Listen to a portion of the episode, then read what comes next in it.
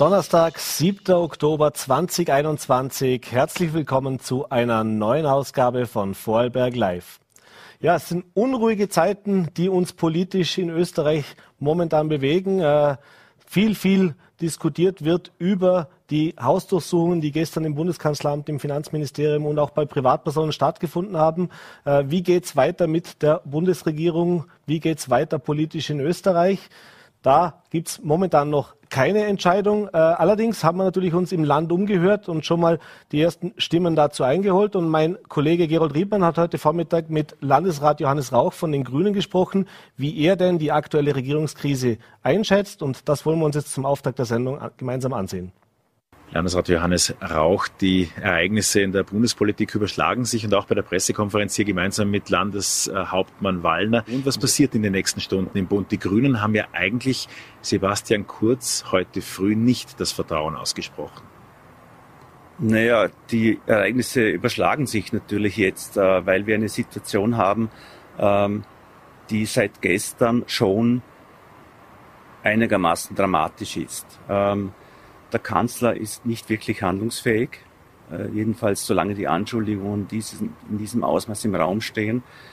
Gerade aktuell finden Gespräche statt in Wien zwischen Werner Kogler und den anderen Fraktionen im Parlament, auch mit dem äh, Herrn Bundespräsidenten, um einfach auszuloten, welche Varianten, welche Möglichkeiten hat man jetzt mit der Situation umzugehen, um handlungsfähig zu bleiben.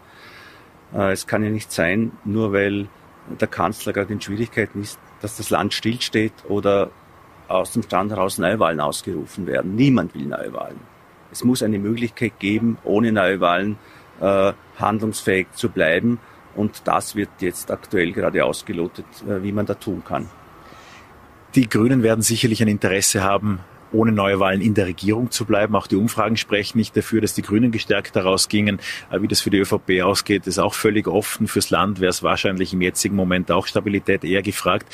Äh, eine Regierungsumbildung wäre das dann also. Das heißt, die ÖVP bräuchte neues Personal oder in welche Richtung darf ich das interpretieren? Naja, im Grunde muss sich die ÖVP überlegen, wie sie mit der Situation umgeht und äh, ihren Beitrag dazu leistet, das Land handlungsfähig zu halten. Äh, oder sie sagt gleich, äh, wir wollen neu wählen, was ich, wovon ich nicht ausgehe.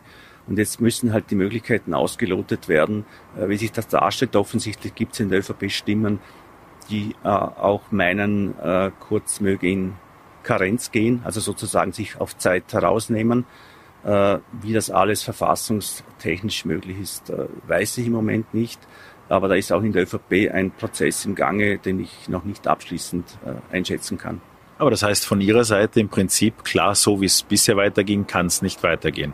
Naja, das ist äh, schon eindeutig, weil man kann nicht zur Tagesordnung übergehen. Ja. Äh, jetzt wird die Staatsanwaltschaft ihren Job machen, im Übrigen dank Alma Sadic, die dafür sorgt, dass ermittelt werden kann und äh, nicht die Dinge in den Schubladen verschwinden. Äh, und da muss jetzt völlige Transparenz auf den Tisch. Ja.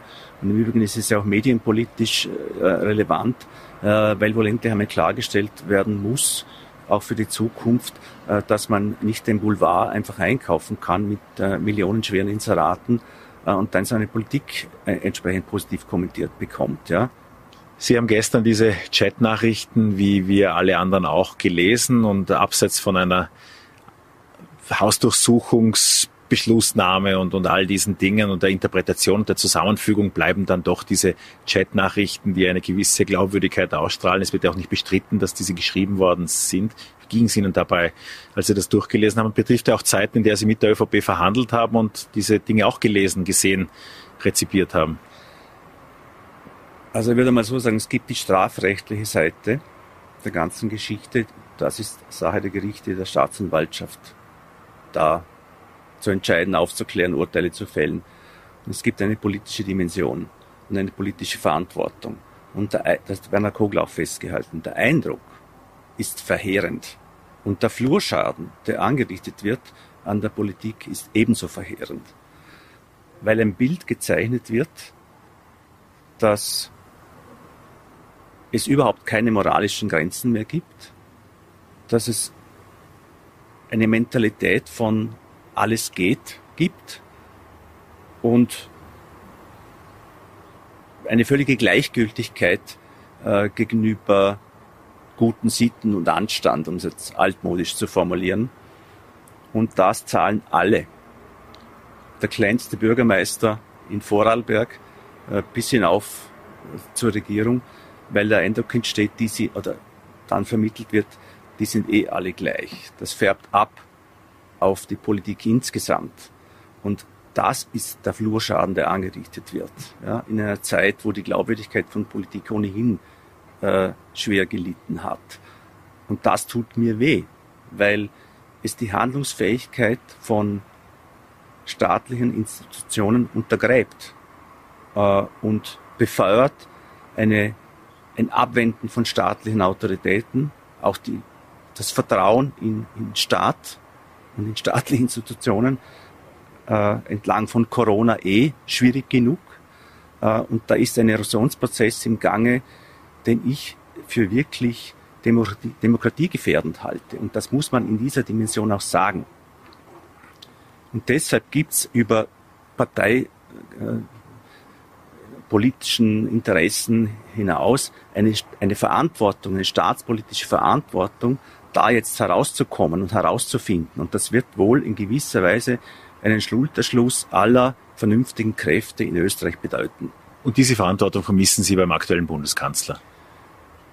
Der kann sie im Augenblick nicht wahrnehmen, weil er schwer beschädigt ist und weil er in meinen Augen nicht handlungsfähig ist. Er ist naturgemäß damit beschäftigt, Vorwürfe zu Kräften, die massiv sind, äh, sieht sich mit Ermittlungen konfrontiert und kann das jetzt nicht leisten. Das werden jetzt andere tun müssen. Die Grünen haben sich gestern sehr zurückgehalten. Sie werden sicher gestern um 22 Uhr auch die ZIP 2 geschaut haben. Hat dieses Interview, in der keine Einsicht gezeigt wurde, war das ein Knackpunkt in der Beziehung? Also da habe ich ein gewisses Verständnis. Wer dermaßen schwer beschuldigt wird, der versucht eine, eine Verteidigungslinie aufzubauen und verteidigt sich dann mit allem, was ihm zur Verfügung steht. Also das ist eine, eine sozusagen, kann ich noch nachvollziehen, ja. Äh, aber der Punkt ist, und darum finden heute diese Gespräche auf parlamentarischer Ebene und auch mit dem Bundespräsidenten statt, die Handlungsfähigkeit der Republik nicht äh, daran zu hängen, ob ein Kanzler jetzt gerade handlungsfähig ist oder nicht. Es kann einfach nicht sein, dass wir nach zwei Jahren jetzt wieder in Neuwahlen gehen, nur weil gerade aktuell gegen den Kanzler und sein engstes Umfeld ermittelt wird. Da muss es andere Wege geben, äh, den Staat funktionsfähig zu halten. Und das wird jetzt gerade ausgelotet. Hannes Rauch, vielen Dank für das Gespräch. Ja, die Handlungsfähigkeit des Bundeskanzlers ist, äh, wenn man den Grünen zuhört, eingeschränkt. Äh, ähnlich wie Johannes Rauch hat sich auch Werner Kogler heute schon in diese Richtung äh, geäußert. Äh, ja, wie es da weitergeht, werden wir natürlich verfolgen. Äh, heute jetzt die Gespräche beim Bundespräsidenten und natürlich haben wir auch beim Landeshauptmann nachgefragt, wie er die aktuelle Situation einschätzt. Äh, aus Zeitgründen können wir das hier in der Sendung jetzt nicht wiedergeben, aber Sie können es natürlich bei V Plus auf Voller.de oder auch auf VNRT äh, das ganze Interview mit Landeshauptmann Markus Wallner nachsehen, wo er sich bei meinem Kollegen Gerold Riedmann dezidiert und nochmal klar auch zu seiner Haltung, seiner Stellungnahme gegenüber äh, bezüglich der aktuellen Regierungskrise äußert. Äh, aber der Landeshauptmann war neben dem aktuellen bundespolitischen Hickhack, der da herrscht, äh, heute auch in anderer Mission unterwegs. Äh, und da kommen wir zu unserem zweiten Thema der heutigen Sendung. Etwas Erfreuliches aus dem Land, wenn man so sagen darf. tatsächlich wurde heute von den Ilwerke VKW ein neues Projekt vorgestellt. Bei den Vorarlberger Nachrichten und auf V Plus konnten Sie es gestern Abend schon einen ersten Einblick machen. und zwar ist geplant ein neues bzw. ein bestehendes Kraftwerk zu erweitern, auszubauen, sehr, sehr groß auszubauen. Das sind viele große Zahlen, über die man, die man da gehört hat. Äh, was der Landeshauptmann zu diesem Projekt sagt, welche Bedeutung es für das Land hat und was jetzt auch von politischer Seite in der nächsten Zeit passieren muss und soll, damit dieses Projekt auf Schiene gebracht werden kann. Das hat er mir in einem Interview heute Nachmittag noch äh, erzählt und auch das möchte ich mich jetzt gerne mit Ihnen gemeinsam ansehen. Ja, Landeshauptmann, äh, politisch ein turbulenter Tag, aber auch fürs Land heute ein Tag mit äh, großen Neuigkeiten. Heute Vormittag beziehungsweise auf Voller.de und Voller.de war es gestern Abend schon zu lesen. Äh, ein großes Projekt steht an, ein großes energiepolitisches Projekt. Die Illwerke VKW planen tatsächlich ein gro sehr großes Erweiterung des Kraftwerks Lünersee. Äh, es wird das wenn es dann fertig sein soll, das größte Wasserkraftwerk in Österreich sein. Äh, dem voran ging natürlich ein langer Rechtsstreit. Da war nicht klar, wie die EU entscheidet, wie darf man überhaupt das machen oder muss man künftig auch international vergeben. Das war natürlich ein Hemmschuh, um sie im Land tatsächlich diese Investitionen zu tätigen. Jetzt ist es soweit, jetzt wurde es präsentiert. Äh, ja, welche Bedeutung auch für das Land Vorarlberg auf politischer Seite hat denn diese Entscheidung, die jetzt gefällt werden konnte und auch dieses Projekt, das sicher zukunftsweisend sein wird?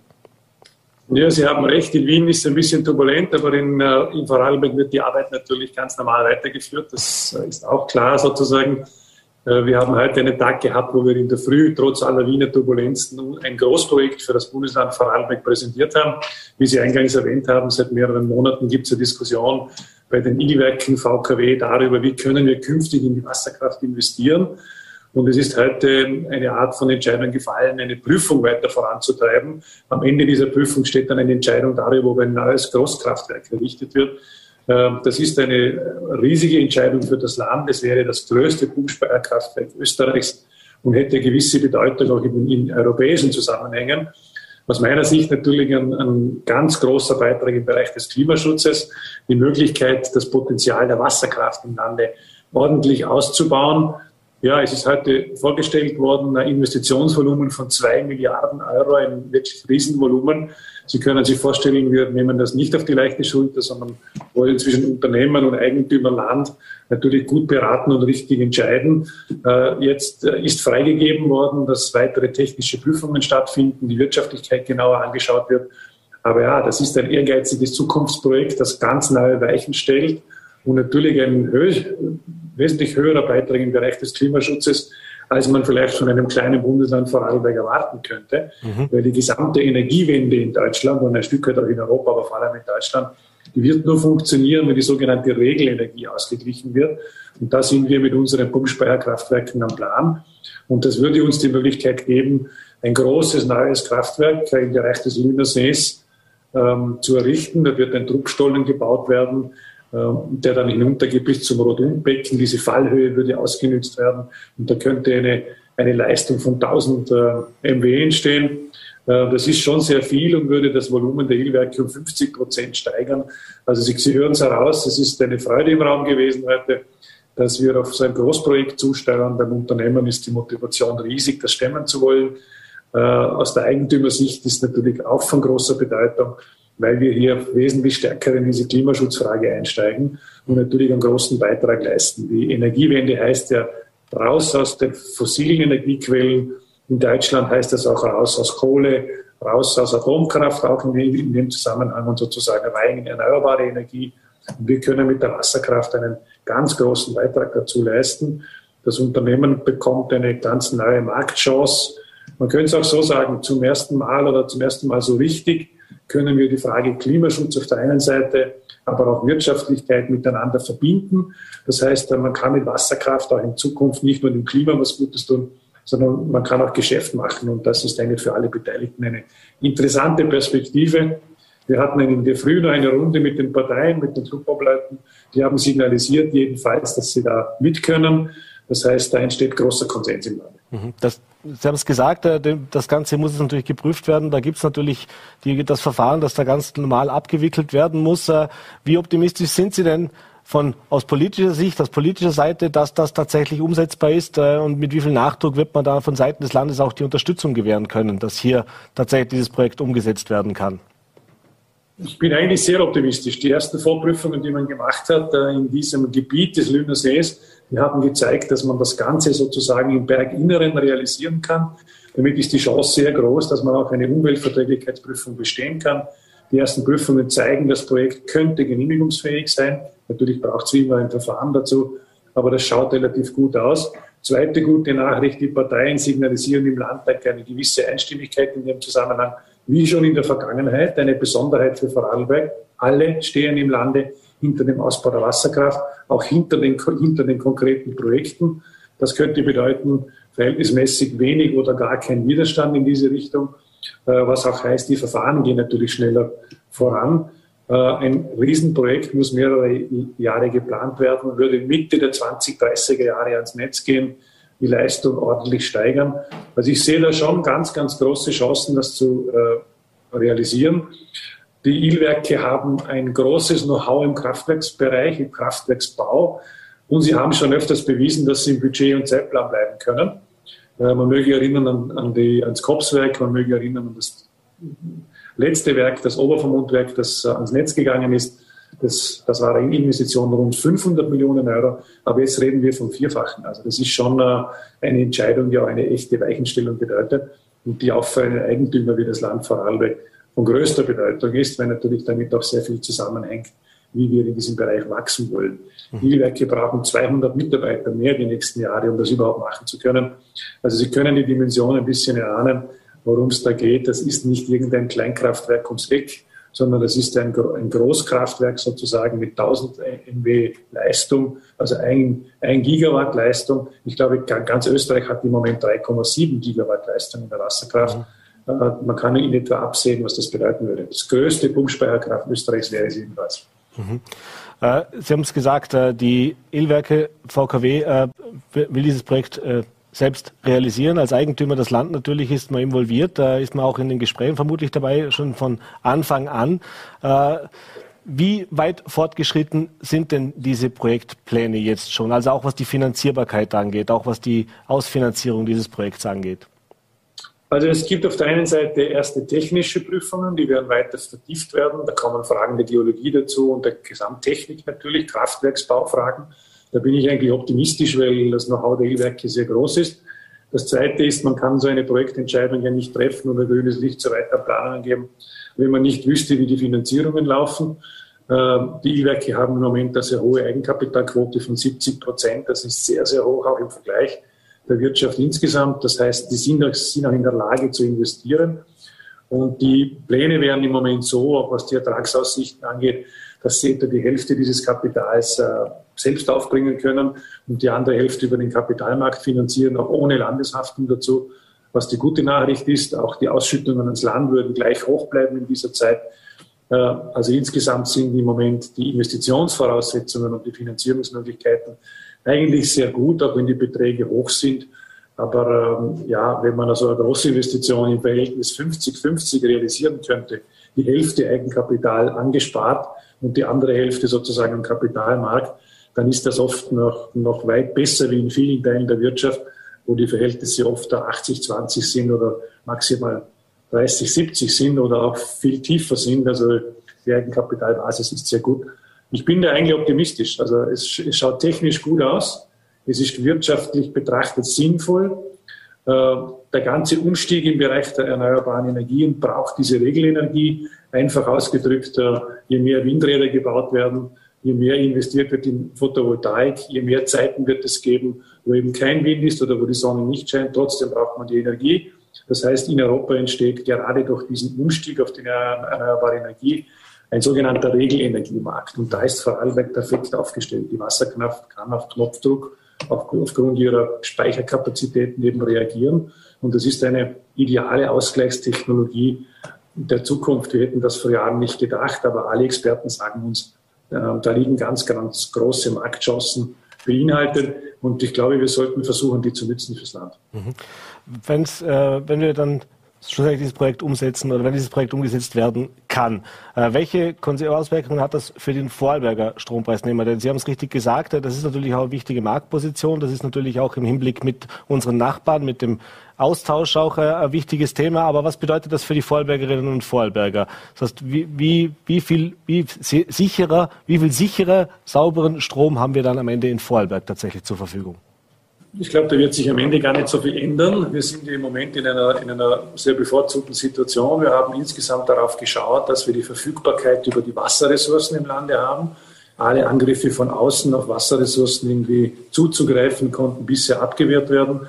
Äh, auch dieses von Ihnen angesprochene Verfahren der Europäischen Union über die äh, Frage von Wasserrechtsverleihungen konnten wir sozusagen für uns entscheiden. Das heißt, die Politik der Vergangenheit auf die Wasserressourcen zu achten, Vorarlberger Wasser in Vorarlberger Hand zu haben, hilft jetzt natürlich ganz enorm. Und zum Zweiten, es ist ein Landesunternehmen, es ist nie eine einzige Aktie verkauft worden und schon gar nicht ans Ausland. Das heißt, wir haben die volle Verfügbarkeit im Energieunternehmen, also eine der, eines der wenigen Bundesländer in Österreich. Das heißt, wir können eigenständig entscheiden und das ist natürlich ein Riesenvorteil, wenn man sagen kann, es ist eine Entscheidung, die wir Vorarlberger treffen für unser Land. Wir werden auch die Verantwortung dafür übernehmen müssen, aber am Ende des Tages brauchen wir weder Wien noch Brüssel. Wir können das äh, bei uns im Land entscheiden. Und das wird zum Wohle der Bevölkerung sein, weil wenn wir natürlich äh, das Geschäft in Deutschland sozusagen machen können, wenn wir dort den Klimaschutzbeitrag leisten, wird die Ertragskraft des Unternehmens auch gesteigert sein. Äh, es werden die Ausschüttungen ans Land natürlich bleiben können oder in Zukunft höher sein. Das kommt der gesamten Bevölkerung zugute.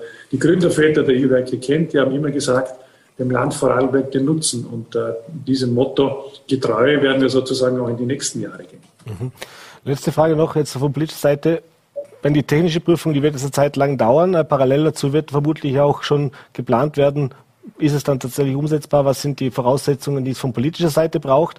Was haben Sie sich jetzt für einen Zeithorizont gesetzt? Äh, zumindest, dass man sagen kann, auf dieser Seite wären wir vorbereitet und sind bereit, dass man starten könnte. Also es liegt natürlich ein ganz äh, großer Teil der Arbeit, eigentlich die Hauptarbeit beim Unternehmen. Dort ist viel Erfahrung vorhanden im Kraftwerksbau. Dort gibt es Zeitpläne. Das heißt, jetzt wird man einmal bis zum Jahr 23, 24 diese Untersuchungen äh, fortsetzen müssen und auch in eine, in eine konkrete Projektplanung kommen. Dann würde eigentlich die Phase beginnen, wo man mit Genehmigungsverfahren operieren kann. Und irgendwann werden dann einige Jahre Bau und dann würden wir ans Netz gehen. Das heißt, es ist ein Großprojekt über mehrere Jahre natürlich. Was wir tun können, ist äh, als Land Vorarlberg natürlich äh, entscheiden im Sinne von, sagt der Eigentümer ja oder nein. Heute haben wir für dieses Großprojekt prinzipiell grünes Licht für die weitere Prüfung gegeben. Es ist noch keine Entscheidung über einen Bau. Aber wir haben gesagt, wir wollen, dass das Projekt näher angeschaut wird und haben einen Parteienkonsens gesucht. Mhm. In der Vergangenheit war das so, dass die Kraftwerkspläne alle im Vorarlberger Landtag einstimmig angenommen wurden. Wir werden uns demnächst bemühen, einen Landtagsantrag auf den Weg zu bringen, wo alle Parteien eingeladen sind, mitzustimmen. Ich hoffe natürlich sehr, weil das hilft uns allen, dass wir hier wie in der Vergangenheit sozusagen einen parteiübergreifenden Konsens finden können. Ich konnte bei den anderen Parteien, auch bei der Opposition, eigentlich äh, nicht spüren, dass irgendjemand wirklich gegen den Ausbau der Wasserkraft auftreten kann. Macht eigentlich auch keinen Sinn. Alle sind eigentlich begeistert davon, dass wir diese Möglichkeiten überhaupt bekommen können und sehen natürlich auch die Chance im Bereich des Klimaschutzes, etwas mehr zu tun, als das kleine Land überhaupt tun kann. Mhm. Und äh, ich glaube, die Verantwortung haben wir gegenüber nächsten Generationen auch. Wenn wir da einen Beitrag leisten können, dass die deutsche Energiewende schneller geht, dass sie besser geht, dass äh, man raus aus Kohle kommt, dass weniger CO2-Emissionen stattfinden. Ich glaube, dann haben wir auch die Verpflichtung, dem nachzugehen. Äh, bei uns wäre der nächste Schritt sozusagen, mit den Parteien auch zu einem Antrag im Landtag zu kommen. Das kann man heuer noch angehen, vielleicht sogar heuer noch beschließen. Dann wäre sozusagen der Rücken frei von der Landespolitik äh, fürs Unternehmen zu sagen, okay, die Politik will das, wir gehen in diese Richtung und, und wir planen das Ganze jetzt einmal ordentlich, untersuchen das Ganze weiter. Ich meine, es hat eine Dimension mit zwei Milliarden Euro. Da sitzt ja nicht ein Landeshauptmann, der sagen kann, ich bin Eigentümervertreter, wir machen das so aus dem Hosensack. Mhm. Das, das geht nicht, logischerweise. Es ist eine, hat eine Riesendimension und ich suche natürlich den Konsens mit allen Parteien, äh, weil das ist einfach zu groß, um, um, um sagen zu können, ja, das wird irgendwie am, am Schreibtisch still entschieden, wäre auch nicht richtig, braucht viele Gutachten, viele Befassungen dazu äh, und ein möglichst breiter Konsens, äh, weil das hat schon eine Dimension wo jetzt nicht eine Gruppe alleine für sich entscheiden sollte, sondern wo möglichst viele sagen, äh, da sind wir mit dabei und wir gehen miteinander auf den Weg. Alles klar. Herr Landeshauptmann, ich bedanke mich, dass Sie sich die Zeit genommen haben.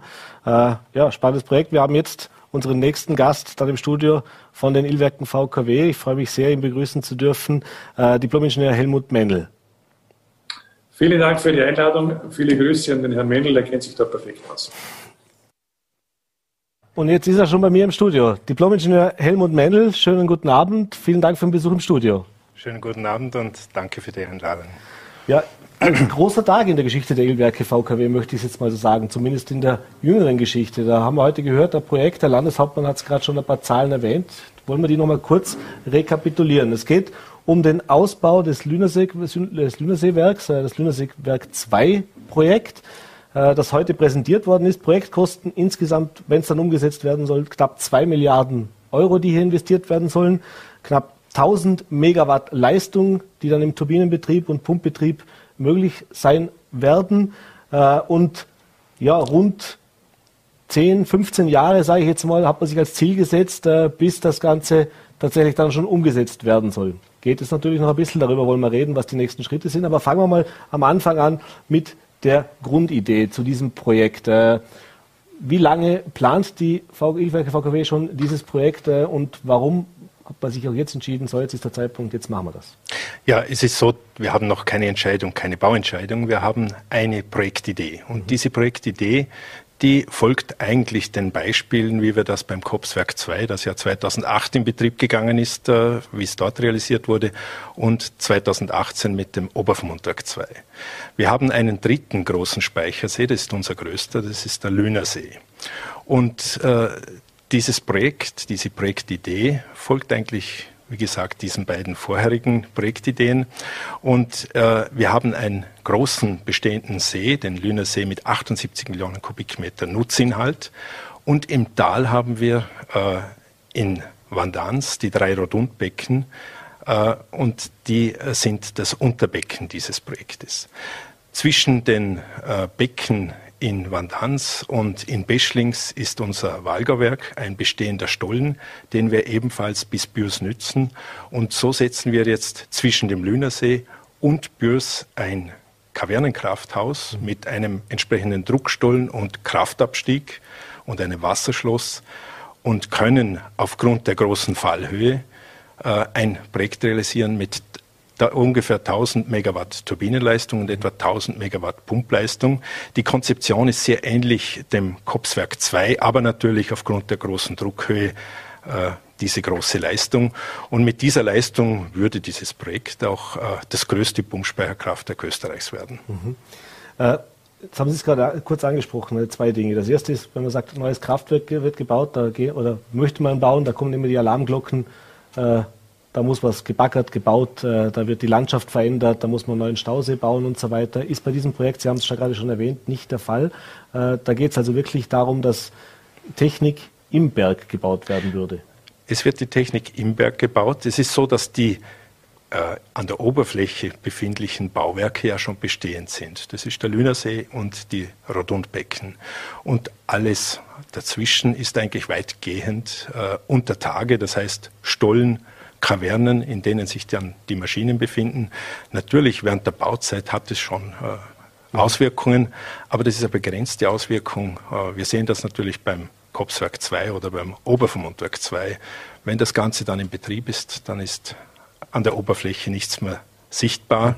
Und wir können einen ganz wichtigen Beitrag mit diesen Anlagen dann für die Energiewende äh, bewirken. Und ich glaube, da gibt es ein ganz wichtiges Thema, nämlich warum braucht man solche Anlagen? Genau. Ich habe heute auch gelernt, äh, ein Kraftwerk ist nicht gleich ein Kraftwerk, denn eigentlich ist das Kraftwerk mehr eine Batterie. Sie haben vorher gesagt, eine grüne Batterie. Äh, ganz was genau. Muss, was muss man sich jetzt darunter vorstellen? Also warum, äh, das heißt, da wird nicht nur Strom produziert, sondern eben gespeichert. Es wird auch Strom aufgenommen, mhm. wie eine Batterie wird Strom aufgenommen, zwischengespeichert und dann, wenn man den Strom benötigt, wieder abgegeben. Und wir sind in einer Situation in der Energiewirtschaft, die jetzt immer schneller in Richtung Energiewende geht. Äh, es ist so, dass wir einen Transformationsprozess haben in der Elektrizitätswirtschaft von einer ja, stark fossil geprägt, wenn wir etwas über Österreich hinausschauen. Bei uns ist natürlich die Situation eine andere wie in anderen Ländern. Wir haben ja einen hohen Wasserkraftanteil, aber in anderen Ländern ist die Stromerzeugung stark fossil geprägt und die Klimaziele, die jedes Land erreichen muss, führt dazu, dass ein Ausstieg aus äh, den fossilen Energieträgern äh, gemacht werden muss, und zwar wesentlich schneller, wie das noch vor einigen Jahren geplant war.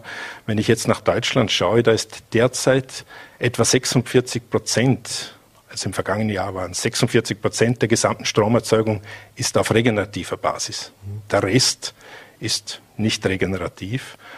Und die Zielsetzung, die in Deutschland jetzt äh, besteht für das Jahr 2030, ist einen Prozentsatz an regenerativer Erzeugung von 65 Prozent zu erreichen. Und derzeit wird diskutiert, diese Zielsetzung noch einmal zu erhöhen bis 2030 auf 80 Prozent. Das heißt, das Ganze wird wesentlich schneller gehen und das Ganze hat auch äh, Konsequenzen für das gesamte System.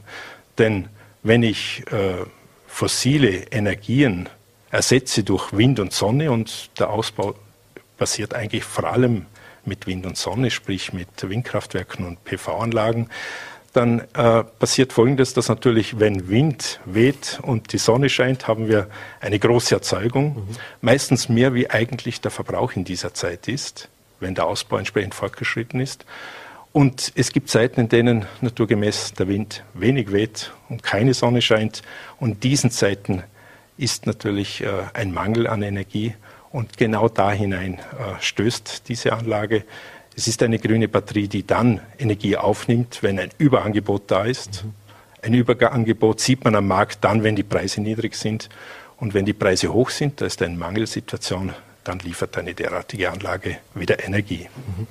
Das ist sicher auch ein Punkt, äh, wir hatten es letzte Woche in der Sendung, äh, das Thema Blackout ist ein, ist ist ein Thema, das immer wieder aufkommt, was eben auch genau solchen Dingen, zumindest in einem Hinblick, entgegenwirkt. Das ist also ein bisschen Vorsorge und Sicherheit, dass wir im Notfall, wenn es zu Spitzen käme, eben wenig produziert, viel darauf zurückgreifen könnten und im Land einen, einen, einen Schritt weiter Richtung Stromsicherheit auch gehen.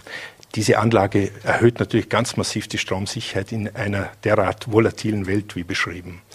Die Volatilität steigt und wir brauchen derartige Anlagen noch in einem wesentlich höheren Ausmaß, wie wir sie heute haben. Also deshalb muss man klar sagen, der Markt für derartige Anlagen, der steigt. Mhm. Und es gibt auch äh, von der EU eine Untersuchung, die aufzeigt, wie hoch der Bedarf an Pumpspeicheranlagen ist.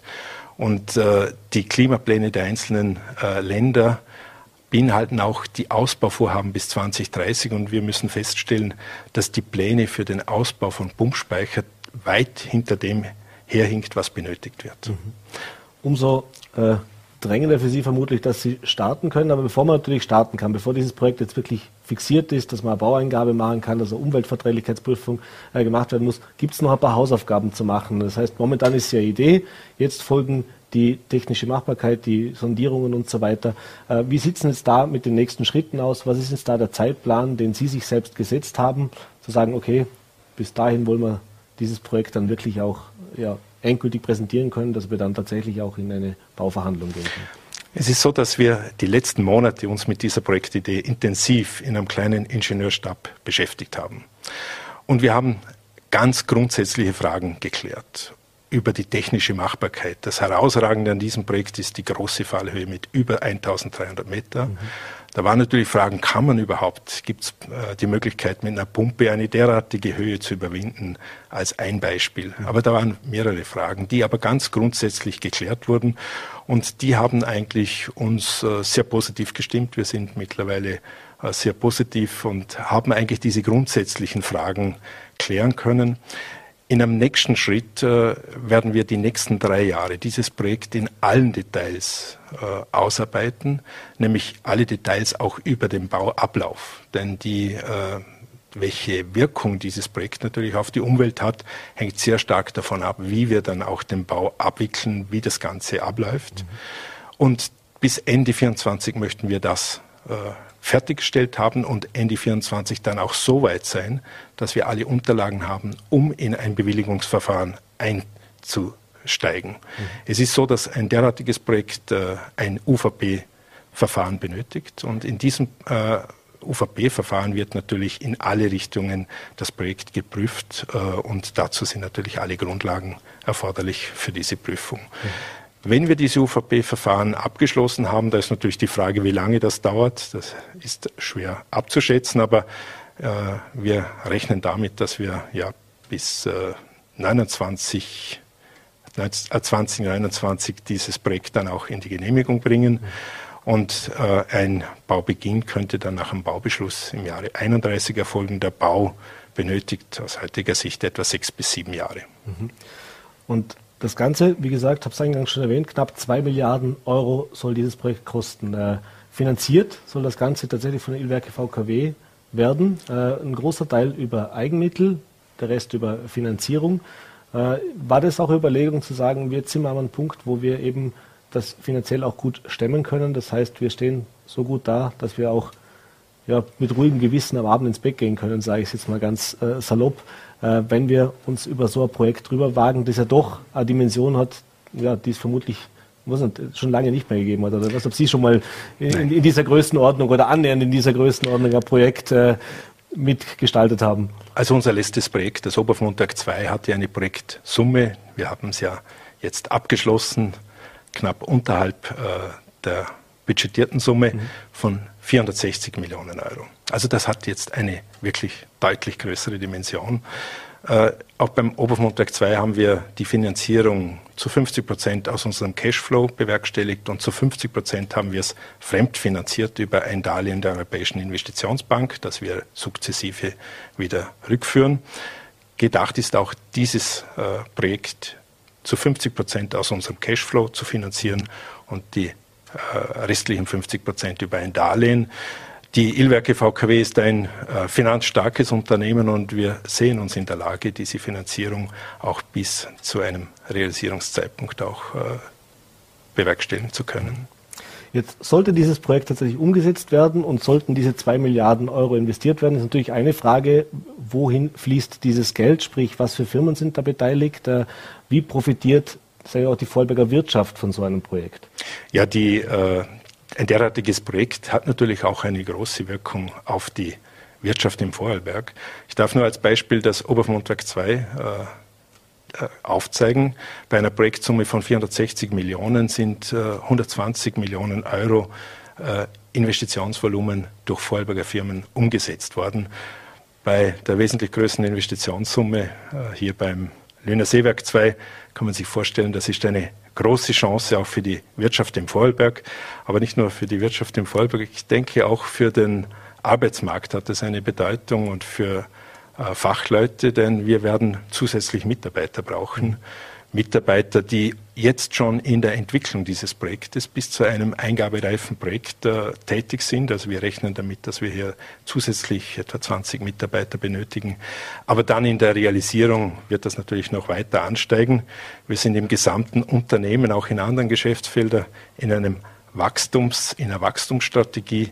Und wir rechnen damit über das gesamte Unternehmen, dass wir im Jahre 2030 einen Mitarbeiterstand haben werden, der etwa 200 Mitarbeiter mehr, Mitarbeiterinnen und Mitarbeiter umfasst als wie heute. Mhm. Jetzt, Sie haben es gesagt, also wenn dieses Projekt dann eingereicht wird, da geht es in ein UVP-Verfahren. Äh, natürlich sind auch Gemeinden betroffen, es sind Regionen betroffen, Tourismus im Brandnatal, also zumindest während der Bauphase. Wie früh oder ab wann möchten Sie auch diese Parteien, diese Einzelnen schon in diesem Projekt jetzt äh, mit einbinden? Gibt es da schon Gespräche? Also mit der Politik, nehme ich an, hat man jetzt gesprochen. Der Landeshauptmann hat es gesagt, man will einen gemeinsamen Antrag einbringen über alle Parteigrenzen hinweg. Aber es gibt natürlich noch den einen oder anderen Bürgermeister. Es gibt die Wirtschaftstreibenden aus der Region. Es gibt die Bewohner natürlich, die auch äh, im Umfeld leben, ja. äh, die natürlich da auch die ein oder andere Frage vermutlich haben. Was bedeutet das für Sie? Es ist so, die äh, unmittelbar betroffenen Bürgermeister haben wir ganz äh, kurzfristig auch die letzten Tage informiert. Aber in der Entwicklung dieses Projektes werden wir natürlich mit den Betroffenen auch in Kontakt treten, auch mit NGOs und werden natürlich diesen Prozess gestalten, dass wir alle versuchen mitzunehmen für dieses Projekt, dass wir hier auch äh, im Behördenverfahren dann äh, eine Situation haben, die möglichst keine Widerstände verursacht. Ich bin sehr optimistisch. Dieses Projekt, wie wir schon besprochen haben, ist natürlich der Großteil der Anlagen, eigentlich wesentlichen Anlagen sind unterirdisch.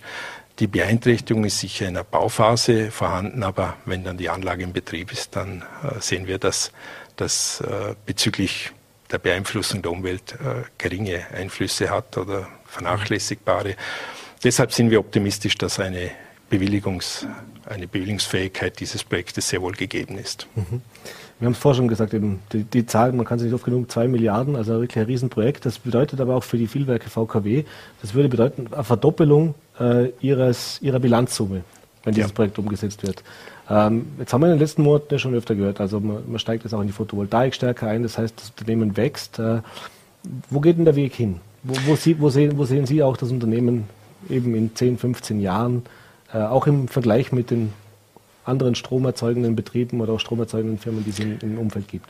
Also mit diesen Anlagen, also diesen Pumpspeicherkraftwerken und auch den Speicherkraftwerken, wirken wir natürlich weit über Vorarlberg hinaus. Äh, wir ermöglichen mit diesen Anlagen und auch mit der neuen Projektidee die Energiewende und äh, mit dieser Anlage, mit der Realisierung vom Lünerseewerk 2 wird die Position der Illwerke VKW auf dem Großhandelsmarkt für eben Flexibilität und auch für Regelenergie sicher eine wesentlich bedeutendere werden.